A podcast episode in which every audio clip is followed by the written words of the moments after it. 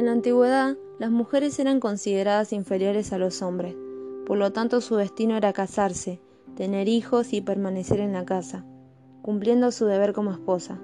Durante mucho tiempo las posibilidades de educación en las escuelas como universidades han estado privatizadas para las niñas y las mujeres. En la actualidad esas tradiciones ya no son aplicadas, por lo tanto el rol de las mujeres se encuentra mejor en cuanto a la inclusión y la participación en el mundo científico. No obstante, si echamos un vistazo a lo largo de la tecnología, vemos que el número de las mujeres es prácticamente poca, comparado junto al número de hombres que son mencionados cuando hablamos de ciencia. Sin embargo, existen diversas evidencias que ponen la importancia de la mujer en determinados ámbitos científicos, como la medicina, botánica, biología o la astronomía, entre otros. Todas estas evidencias han puesto en manifiesto que si bien a lo largo de la historia la presencia de la mujer en la ciencia ha sido inferior a lo de los varones, pero su número no es tan pequeño como se afirma. Sin embargo, su presencia quedan ocultas por los prejuicios.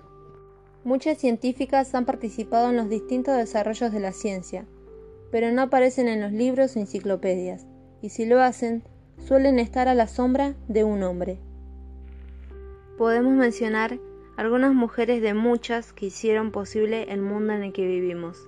Marie Curie, primera mujer en ganar un premio Nobel, Liz Meiter, Ángeles Alvariño, Dorothy Mary Hawking, Rosalie Franklin. Estas y muchas otras mujeres pudieron crecer invisiblemente desde el lugar que la sociedad las reservó lograron demostrar que las mujeres en los campos de la ciencia, tecnología, ingeniería y matemáticas no se debe a un déficit de neuronas, sino a la falta de apoyo social.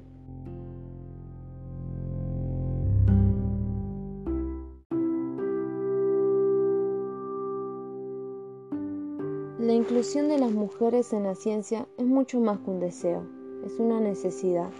Sin embargo, el continuo egocentrismo en la sociedad y las persistentes estigmas sociales de la mujer que hace imposible alcanzar un grado de igualdad y justicia, a tal punto de ser consideradas lo suficientemente capaces, intelectual y profesionalmente, para ser colocadas en el mismo rango que otra figura masculina.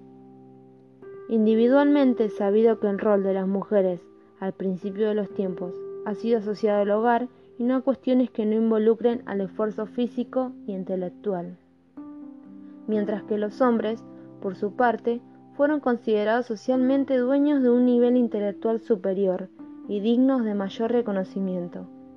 Esto es debido por el orden establecido que la sociedad asigna a la mujer y al hombre, una serie de comportamientos y normas que deben seguir en función de construir su feminidad y masculinidad respectivamente.